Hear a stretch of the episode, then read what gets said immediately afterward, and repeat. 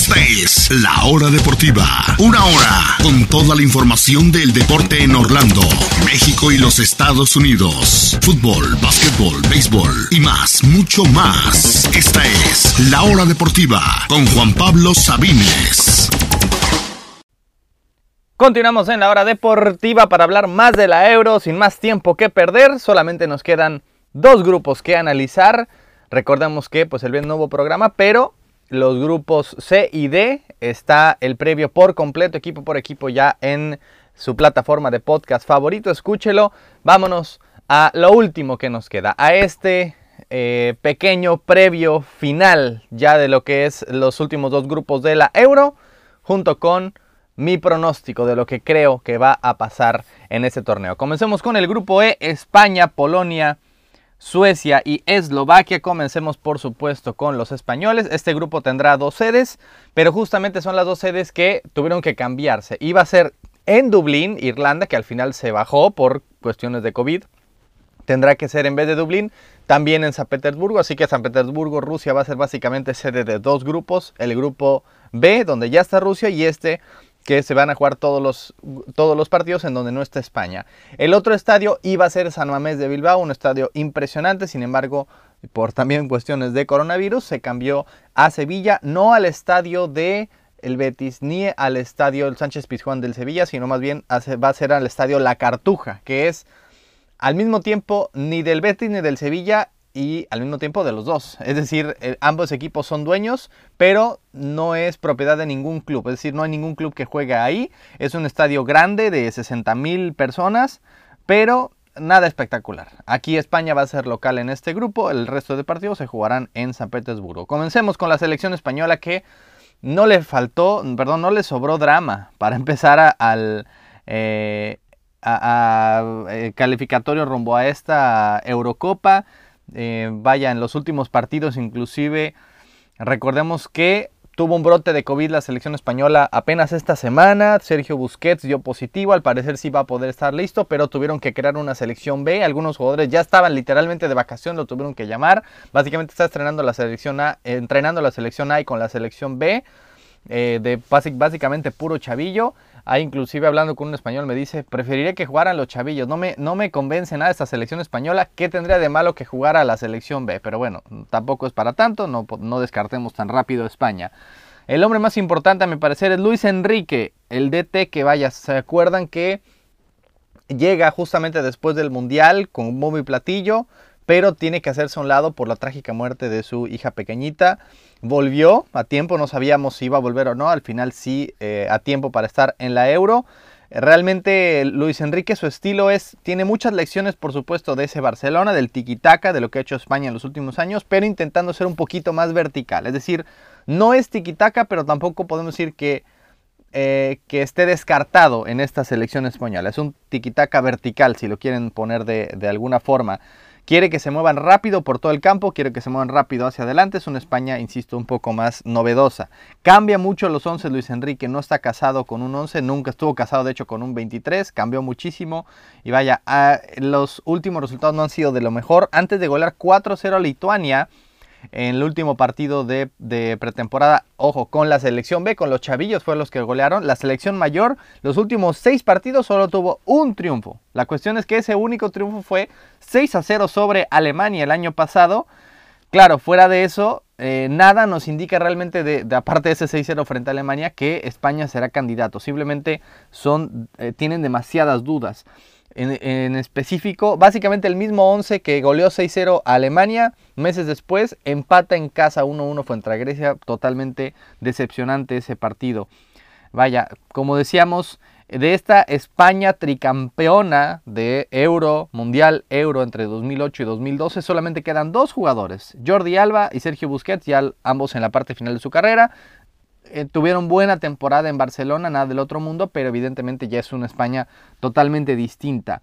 Decíamos, Luis Enrique no llamó a ningún jugador del Real Madrid. No me, no me entiendo tal vez a un Asensio, un Lucas Vázquez. Bueno, puedes prescindir de ellos. Pero Sergio Ramos, por más que no esté en su mejor forma, simplemente la, el liderazgo que te da, los goles que te da, simplemente el estar en el grupo, la pura presencia de Sergio Ramos hacía algo distinto en, este, en esta selección. No sé si le ganó su barcelonismo o simplemente estaba demasiado fuera de forma. Ramos estaba a punto de convertirse en el literalmente jugador con más, eh, con más partidos en la historia, no solo de la selección de España, que ya lo tiene, sino de la historia de las selecciones. Está a punto de convertirse Sergio Ramos en ello, a ver si lo consigue ahora que no está en, este, eh, en esta euro. Vaya, cero el Real Madrid, no está Iago Aspas. Eh, vaya, hay algunas dudas sobre, sobre la convocatoria de España, no está Kepa.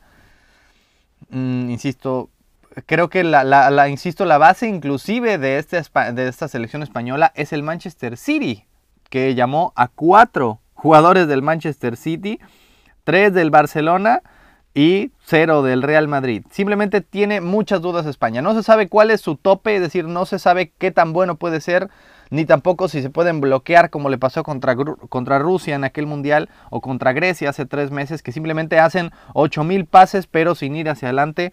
Eh, vaya, algunos lo están viendo como el pick valiente, nadie realmente los considera como favoritos, pero algunos dicen, creo que les va a ir mejor de lo que, de lo que parece, pero la verdad es que yo no veo cómo. No tiene ni no tiene, insisto, una, un solo jugador top mundial tiene muchas dudas en su 11. Además, súmenle este, este brote de COVID-19. Simplemente están en una transición a una nueva selección española. Están jugando muchos jugadores jovencitos eh, como Pedri. Eh, bueno, Ansu Fati hubiera estado aquí de no ser porque se lesionó. Eh, otra de las grandes ausencias. como decíamos, el propio Luis Enrique quiere jugar más verticalmente, no tanto de posesión. La cuestión es que sus jugadores son más del estilo de posesión, como Busquets, como Rodri como Coque, como Pedri, no son tanto de velocidad, sino de mantener la posesión y de pasar la pelota, eh, no tanto como lo que planea tener el propio Luis Enrique. Juegan con mucha amplitud, con Ferran Torres, que básicamente ha sido el mejor jugador de España, eh, de la selección española en los últimos meses. Por un lado, Adama Traoré, que es la duda en el otro lado, no sabemos exactamente qué esperar de él. Tuvo cero goles en toda la campaña con el Wolverhampton. Sus debilidades, pues bueno, no tienen un 9 convincente. Yo creo que yo hubiera eh, llamado sin duda alguna a Iago Aspas. Al fin y al cabo será Morata, al parecer, el 9 titular. Pero ojo, salió abucheado contra Portugal en el partido de la semana pasada. No tiene consistencia. Eh, en la portería también De Gea no es alguien seguro en la selección española, simplemente eh, no sé qué le pasa, es un portero top mundial, pero que se achique en los momentos importantes. Lo vimos en la final de la, Europa League, lo vimos en el mundial pasado. Me parece que Unai Simón del Athletic de Bilbao no está descartado para nada para comenzar como titular esta Euro. Simplemente les falta talento top y tienen demasiados jóvenes como para pensar que España realmente sea, eh, sea favorita. Yo creo que los cuartos de final es el tope de esta selección. Vámonos con Polonia. Polonia básicamente es la mayor interrogante de todo este torneo, la mayor. Hay algunos equipos malos, pero que sabemos que serán malos, otros buenos que hay que ver.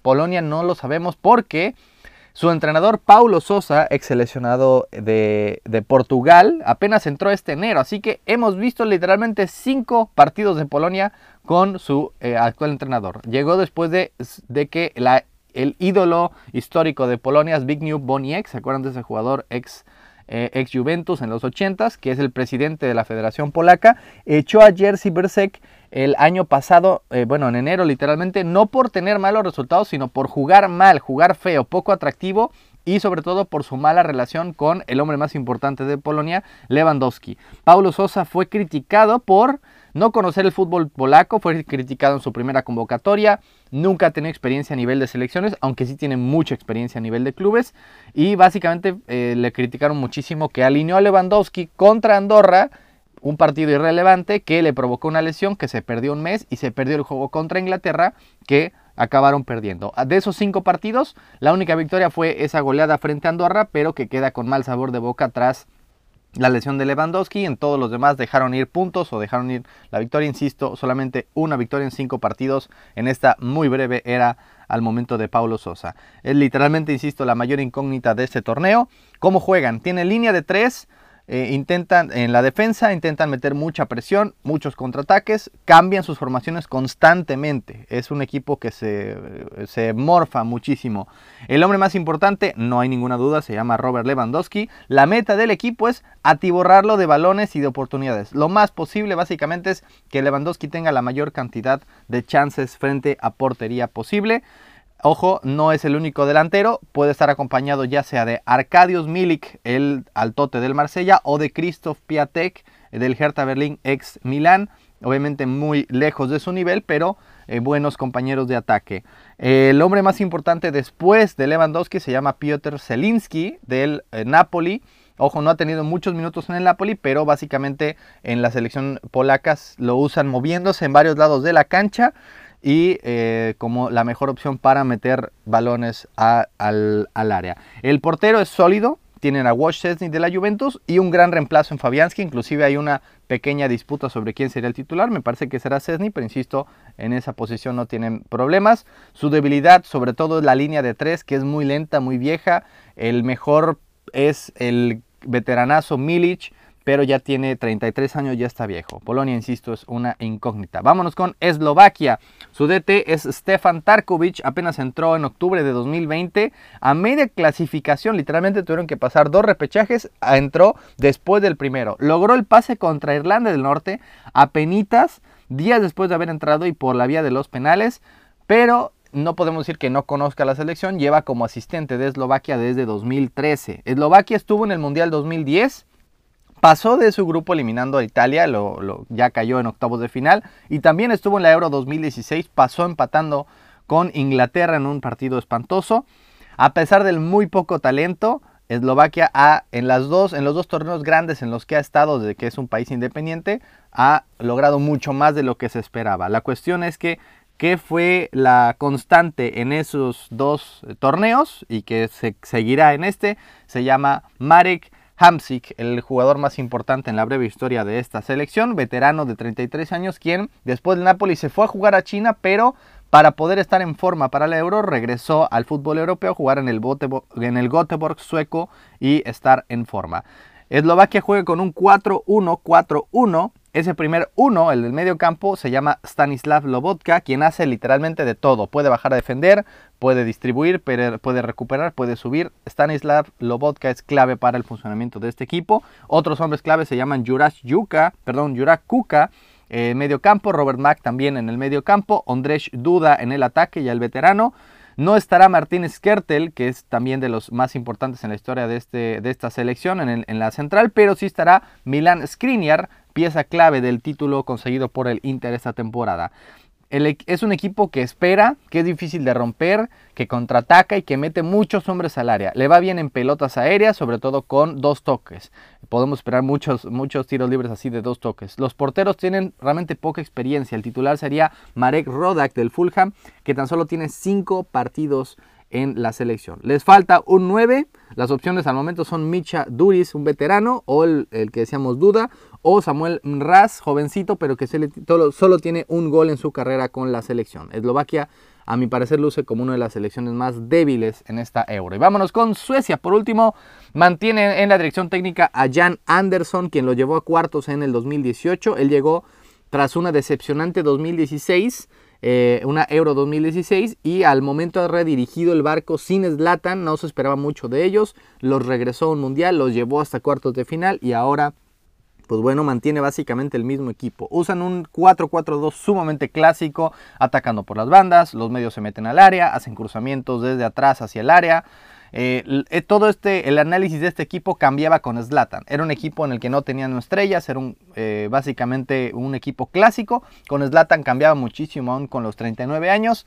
La cuestión es que Slatan, para mala fortuna de todo el mundo que lo quería ver, no va a estar disponible por su lesión. Realmente qué triste porque era el último torneo, lo íbamos a ver por primera vez en 5 años.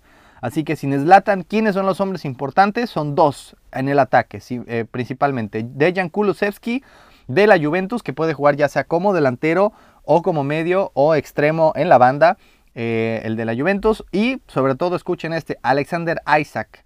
Es jovencito, apenas tiene 21 años, anotó 17 goles en la liga con la Real Sociedad. Ese sí es un delantero centro, creo que va a ser el hombre gol de este equipo. Se defienden metiendo mucha gente al área, es muy difícil ganarle a su defensa, liderada por nada más y nada menos que Víctor Lindelof del Manchester United. Es dificilísimo vencerlos por aire, básicamente se centran en el área forzan a que el equipo contrario meta centros y centros y centros y ahí es dificilísimo ganarle a Suecia por la vía aérea. Están apoyados por el veterano Andreas Granqvist, aunque no siempre es titular, o Philip Herlander, que es quien acompañaría a Lindelof en la central. Otro veterano es Sebastián Larsson, del 35 años, el ex Arsenal. También Marcus Berg suplirá a Zlatan como acompañante de Jonathan Isaac ahí en la, eh, en la delantera, perdón, de Alexander Isaac ahí en la delantera. Y por último, Emil Forsberg, otro jugador del medio campo, es del Leipzig y es básicamente el número 10 del equipo. En, los, en la portería donde tienen dudas están entre Robin Olsen, quien fue quien estuvo en el Mundial 2018 como titular, pero no ha jugado con el Everton en esta campaña. Y al parecer será Christopher Nordfeldt el titular más experimentado. Así que creo que en este grupo España debería poder avanzar y Polonia creo que va, a ser una de las, de las decepciones. Eslovaquia es de los más débiles y, Suecia a mi parecer pasa como segundo lugar. Vámonos a una pausa, hablaremos del grupo F y de mis predicciones para este torneo. No se vayan, continuamos en la hora deportiva en el previo de la Euro. Estas son las noticias imperdibles, las imperdibles de la hora deportiva con Juan Pablo Sabines.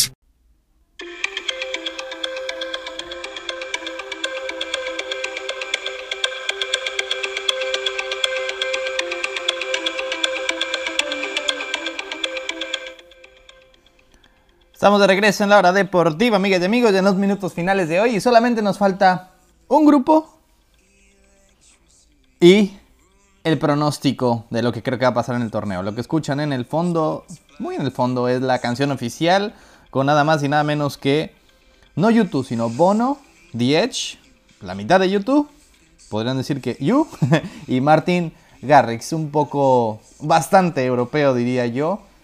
Esta euro que nos fascina y que ya comenzó con el duelo de hace ratito entre Italia y Turquía.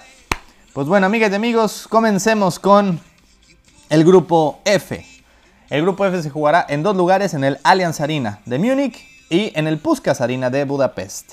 Comencemos con Francia.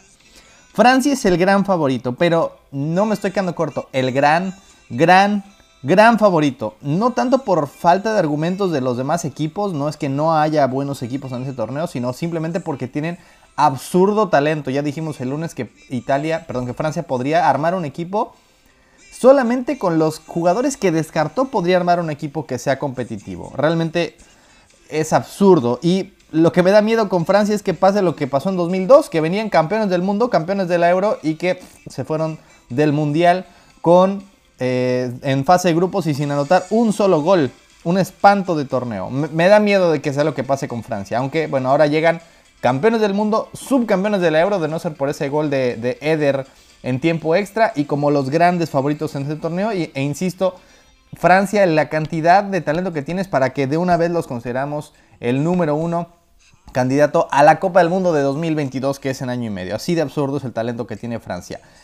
Si de por sí es un equipo sumamente talentoso, pero le faltaba una pieza, que es Karim Benzema, llega y le da otra dimensión totalmente, porque antes eh, recordemos que Francia ganó el Mundial sin un solo gol de su delantero central, que es Olivier Giroud. Ahora con Karim Benzema, un delantero top a nivel mundial, pues bueno, realmente no tiene, no tiene debilidades este equipo. El director técnico es Didier Deschamps, llegó en 2012 desde entonces ha ido, mejorando en cada ocasión. En 2014 regresaron como un poco a la escena, quedaron en cuartos de final, un partido muy cerrado frente a Alemania. 2016 eran los grandes favoritos, cayeron en la final frente a Portugal por poco, pero eso los impulsó a ganar la Copa del Mundo 2018, diría yo, caminando realmente sin sufrirla demasiado. Y ahora es totalmente favorito. ¿Qué ha cambiado de ese equipo campeón del mundo de hace ya tres años? Tres años que no tenemos un torneo grande de fútbol. Pues bueno, muy poquito. Entra Kimpembe en la, en la defensa central por un Titi que no estará en ese torneo. El defensa del Barcelona que ha bajado mucho su nivel desde entonces, desde aquella Copa del Mundo.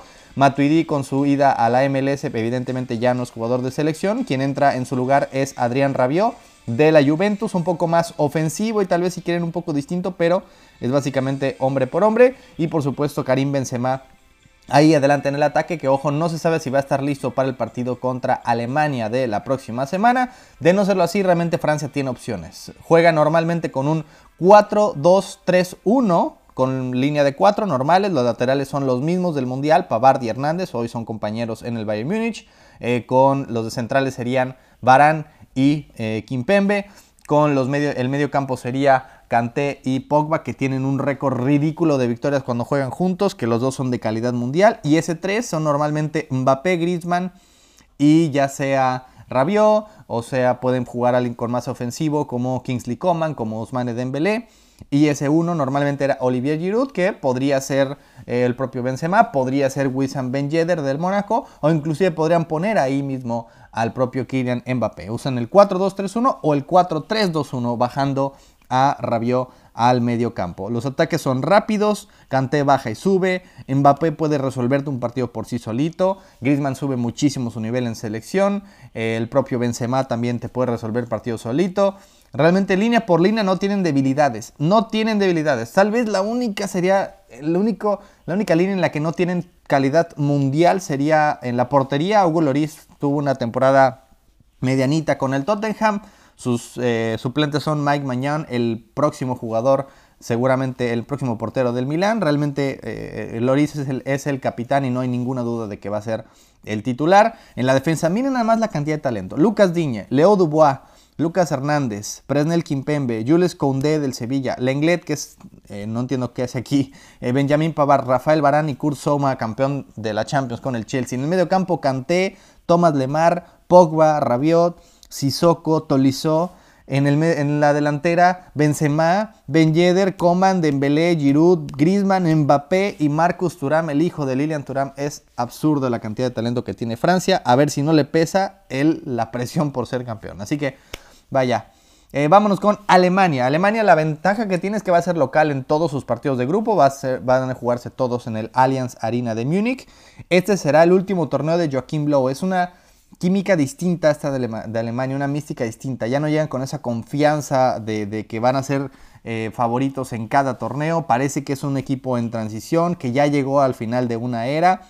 Joaquín Blow llegó en 2006 después del Mundial en su casa y ha llegado, había llegado a semifinales en 2000, eh, a la final en 2008, semifinales en 2010, semifinales 2012, campeón del mundo 2014, semifinales 2016, es decir, eh, una cantidad absurda de torneos en los que estaba por lo menos entre los primeros cuatro, hasta lo que pasó en el Mundial pasado, que simplemente fue ya eh, el punto más bajo del fútbol alemán. Eh, ha intentado hacer una pequeña reestructuración.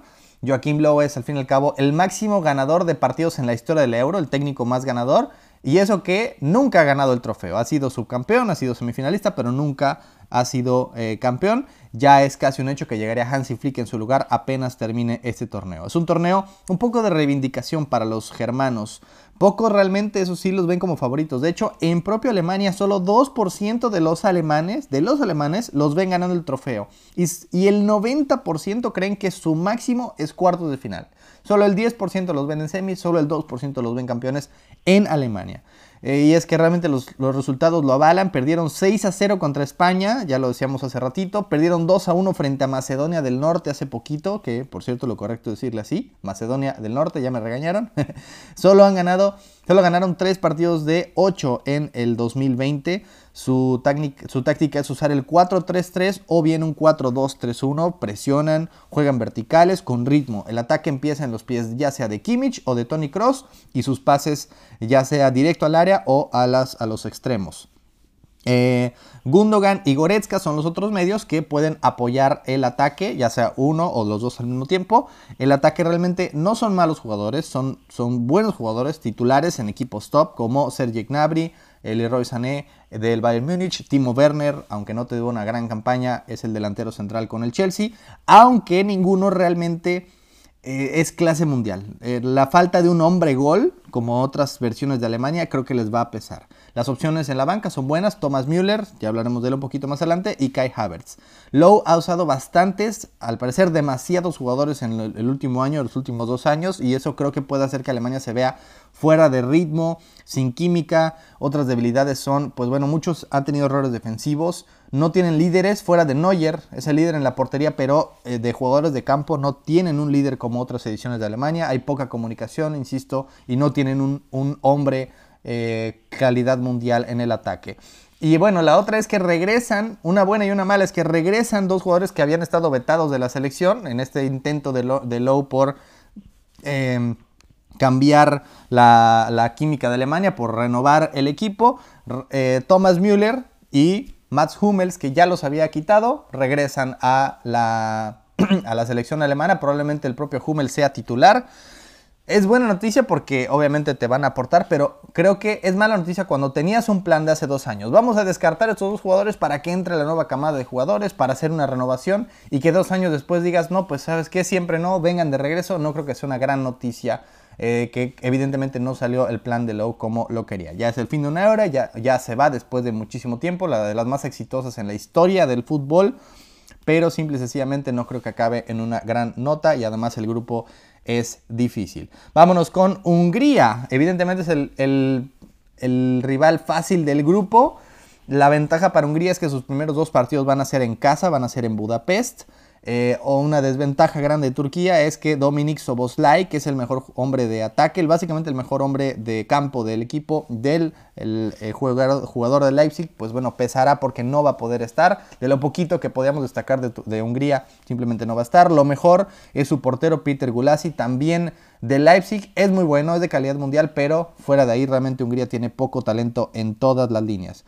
Los vimos en la Aero pasada, pudieron pasar a la siguiente ronda, pero eh, vaya, le tocó la mala suerte estar en un grupo tan difícil que si es que han mejorado, si es que han podido hacer algo, realmente va a ser difícil de verlos ante rivales como Alemania, Francia y Portugal.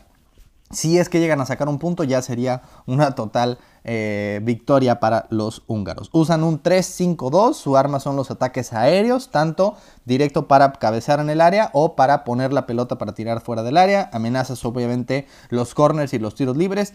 Atacan con paciencia, a veces con demasiada paciencia y llegan a defenderse con 5. Simplemente no les va a dar el talento para mucho más. Portugal, Portugal, los actuales campeones. Vaya, este grupo tiene al actual campeón del mundo al actual campeón de Europa y al eh, campeón del mundo hace apenas 7 años. Los últimos tres campeones de torneos grandes están en el mismo grupo y el otro es Hungría, nada más y nada menos. Así que eh, Portugal, dirigidos por Fernando Santos, ya ganó la Euro 2016, la Liga de las Naciones de la UEFA en 2019, solo tiene 4 derrotas en 58 partidos como director técnico y su equipo tiene la suficiente pólvora ahora para ser un poquito bueno, más abiertos, eh, un poco más atrevidos de lo que ha sido ese Portugal, que normalmente es el propio Santos prioriza el orden. Ha habido partidos inclusive que Portugal gana, pero que fueron demasiados abiertos para el gusto de Santos y los termina regañando sus propios jugadores. Es básicamente ese equilibrio.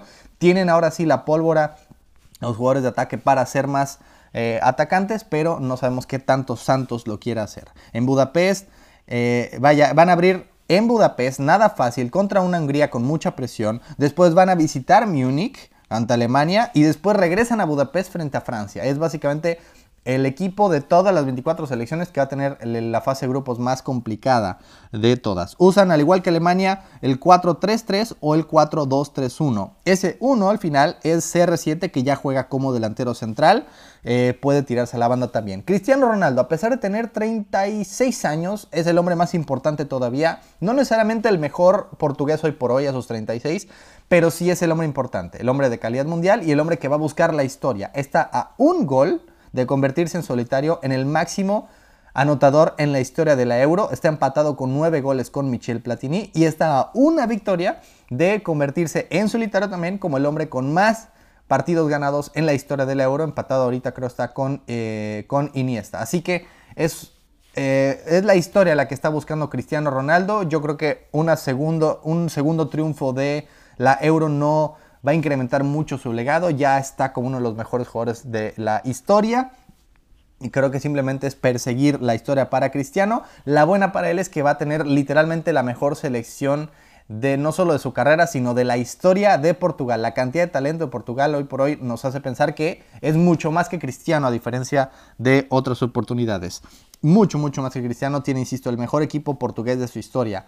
Acompañan a Cristiano nada más en, la, en, el ataque. Bernardo Silva, jugador top del Manchester City. Diogo Jota, jugador top de Liverpool. Joao Félix, aunque no es muy, muy titular, pero es un jugador top también, una promesa futura del Atlético. Pablo Guede también del Valencia. En el medio campo el creador es Bruno Fernández del Manchester United. El contención y el que empieza los ataques es Danilo del PSG. Sus laterales son Rafa Guerreiro y Joao Cancelo son de lo mejor del mundo, no le piden nada a nadie. Y su central es Rubén Díaz, que es literalmente uno de los mejores del mundo. Así que literalmente en cada línea tienen jugadores top, en equipos top. Su único, diría yo, eh, pues debilidad, si lo quieren ver así, es la portería. Rui Patricio, el portero del Wolverhampton, no necesariamente de calidad mundial, pero de ahí fuera Portugal tiene calidad en todas sus líneas, es el mejor equipo portugués de la historia. Son muy rápidos con el balón, rápidos con los pases y tienen muchos jugadores con gol. Cristiano, por supuesto, pero además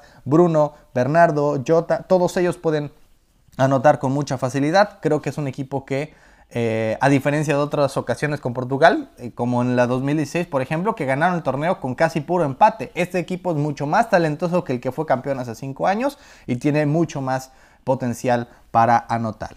Es un equipo muy, un, grupo, perdón, muy difícil de predecir. Creo que simplemente el talento de Francia es superior, el talento de Portugal es superior al de Alemania, pero tampoco podemos decir que Alemania se va a quedar fuera de eh, fuera de los octavos de final por lo menos. Hungría va a tener que ser el rival a vencer, no solamente para vencerlo, sino quien lo venza con más cantidad de goles va a tener la ventaja. Ahí está, ese es el último grupo que nos faltaba y lo último que nos queda, amigas y amigos, es el pronóstico muy muy rápido de lo que creo que va a pasar en la Euro 2020.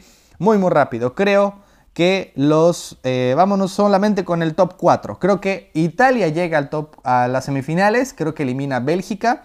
Creo que Francia, por supuesto, llega a semifinales. Italia y Francia se enfrentarían en una. El otro lado, Inglaterra me gusta, aunque no sería nada fácil. Tendría que eliminar probablemente España. Portugal no la tendría tampoco fácil. Eh, de hecho, quien sea que pase del grupo F, de este último grupo, como segundo o como tercero, la va a tener dificilísimo. Probablemente enfrente a Inglaterra o probablemente enfrente a Holanda. Creo que Portugal llega a semifinales.